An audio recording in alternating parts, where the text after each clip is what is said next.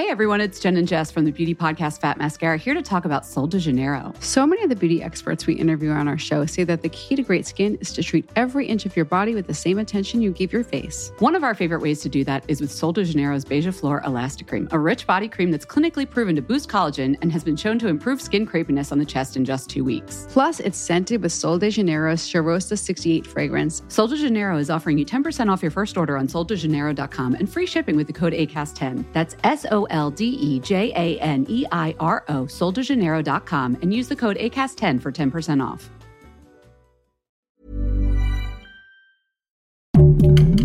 Heraldo Podcast, un lugar para tus oídos. Seremos una guía para que tu salud sea lo importante. Los mejores tips y consejos en Punto Saludable.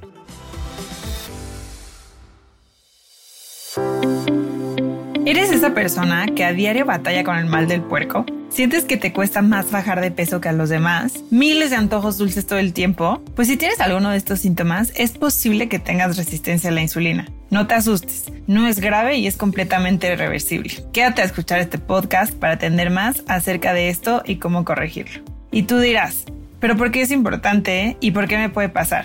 Primero que nada, al identificar que tenemos resistencia a la insulina, podemos prevenir que en el futuro padezcamos de diabetes, la cual ya no es reversible. Si la glucosa sube porque comemos algo, hablando de que la glucosa es esta azúcar en la sangre que sube cuando comemos algo dulce o con carbohidratos, pues también va a subir la insulina, que es una hormona que ayuda a que toda la glucosa que tenemos y la azúcar que tenemos pueda entrar a nuestras células y ser utilizada como energía. Entonces también al contrario, si la glucosa baja por algún tiempo prolongado de ayuno o por hacer ejercicio, pues también lo va a hacer la glucosa. Este sistema debe estar perfectamente regulado, y si esto funciona correctamente, la cantidad de insulina que tenemos que producir es la exacta para la glucosa ingerida.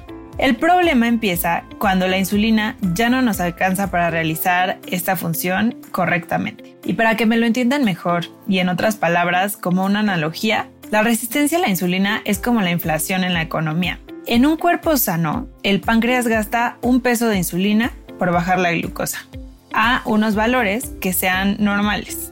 Después, ese mismo peso de insulina ya no nos va a alcanzar. Entonces el páncreas tiene que producir, por ejemplo, 10 pesos de insulina para que se pueda realizar el mismo trabajo. Y así como en los negocios la inflación es dañina, pues también para nuestro cuerpo la resistencia a insulina va a ser dañina.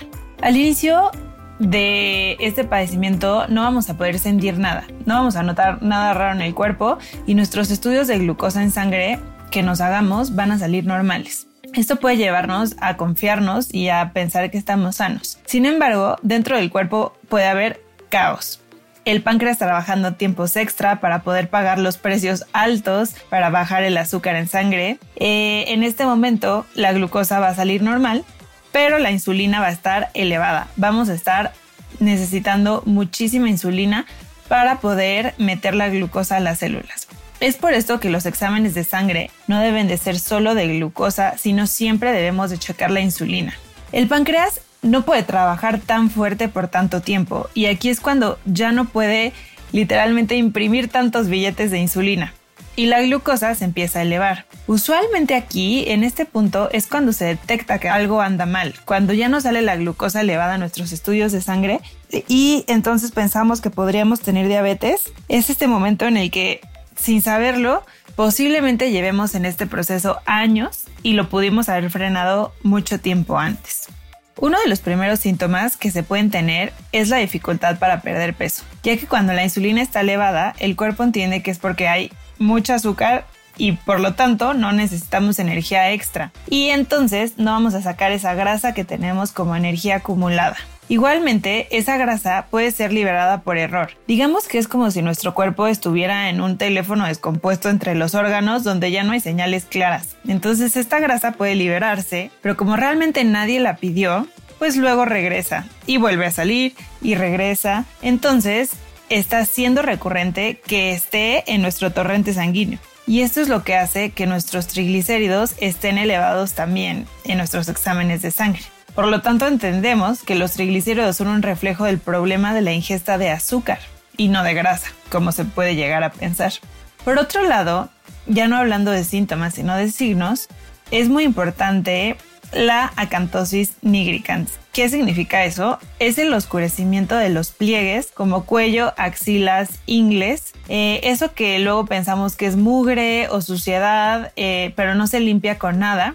Muchas veces también hemos tratado de, hacer procesos de aclaración en las axilas porque no nos gusta tenerlas obscuras. Sin embargo, esto es interno y puede ser un signo de resistencia a la insulina al igual que también las verrugas que pueden aparecer en cuello, cara y pecho, también puede ser un signo de resistencia a la insulina. Y ahora se preguntarán, bueno, pues ¿qué es lo que se puede hacer para controlar esta situación, para que no progrese a diabetes la resistencia a la insulina? Hay que ir a la raíz del problema que usualmente es la alimentación. Primero que nada, hay que controlar la ingesta de azúcar. Cualquier cosa que tenga azúcar, producto, alimento, y toda el azúcar que nosotros también añadimos extra a los alimentos. Hay que empezar por quitar todo lo que tenga azúcar añadida como refrescos, cualquier bebida endulzada, ultraprocesados dulces como pastelitos, galletas, barritas o dulces de todo tipo, caramelos, gomitas. Y después lo ideal es que escojamos carbohidratos de buena calidad. ¿Cuáles son los carbohidratos de buena calidad? Los que son integrales y básicamente los que son más naturales, que solo tienen pocos ingredientes. Eh, las frutas, las verduras y las leguminosas como el frijol, la lenteja, las alubias. Ya que tenemos nuestra elección de carbohidratos saludables, hay que saber con qué los combinamos. Estos carbohidratos, si los comemos solos, nos van a provocar que nuestra glucosa o azúcar suba mucho y rápido, lo que va a empeorar nuestra resistencia a la insulina o nos la puede provocar. Así es que siempre debemos acompañarlos con grasas buenas como aceite de oliva, aguacate, semillas y también con proteína como pollo, pescados o carnes magras. Por último, es importante no estar picoteando todo el día, ya que la glucosa puede estar elevada durante todo este tiempo que comemos, entonces tendremos mucha más necesidad también de insulina. Y algo que nos sirve mucho para ayudar a que nuestro cuerpo capte la glucosa sin necesidad de insulina es el ejercicio. Así es que si no haces tú un ejercicio como tal de duración larga en un gimnasio o algún tipo de clase de, ejercicio, lo que te recomiendo es hacer caminatas de al menos 10 minutos después de comer, lo que va a hacer que lo que acabas de comer se absorba mucho mejor dentro de tu cuerpo y no cause tanto caos. La resistencia a la insulina se ha convertido realmente en una epidemia hoy en día en la población mundial y México pues no se queda atrás. Estamos viendo niños con diabetes, cosa que no se veía antes. Y son niños que posiblemente desde edades muy tempranas ya presentan resistencia a la insulina. Los productos ultraprocesados cada vez son de peor calidad y contienen más azúcar, hay que tener mucho cuidado ya que la resistencia a la insulina puede ser la raíz de muchas otras enfermedades crónicas en un futuro. Hay muchos productos llenos de azúcar que están enfocados hacia los niños. Todos estos cereales que tienen a los personajes que les gustan a los niños, que traen juguetitos, todos los dulces, no porque la mercadotecnia los esté enfocando a los niños significa que es saludable. Si también tu doctor o nutrióloga no te checan la insulina en sangre y solamente con tu glucosa dicen, ah, está bien, está en valores, chécatela tú, en cualquier laboratorio médico está y tómala en cuenta siempre dentro de tu chequeo médico anual. Hay que tomar conciencia de nuestros hábitos y cómo estos afectan nuestro cuerpo antes de ya enfermarnos o sentir cualquier tipo de síntomas, porque casi todo es prevenible y hay que checar mucho la prevención.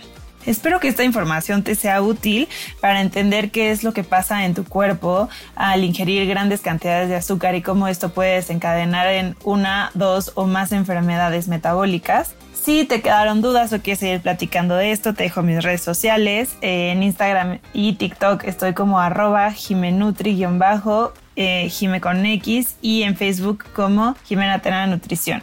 Espero que estés muy bien y nos vemos en el próximo episodio de Punto Saludable.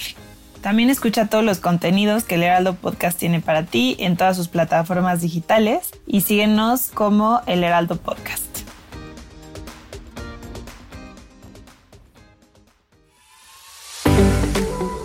Escucha un episodio nuevo cada semana en las plataformas de El Heraldo de México.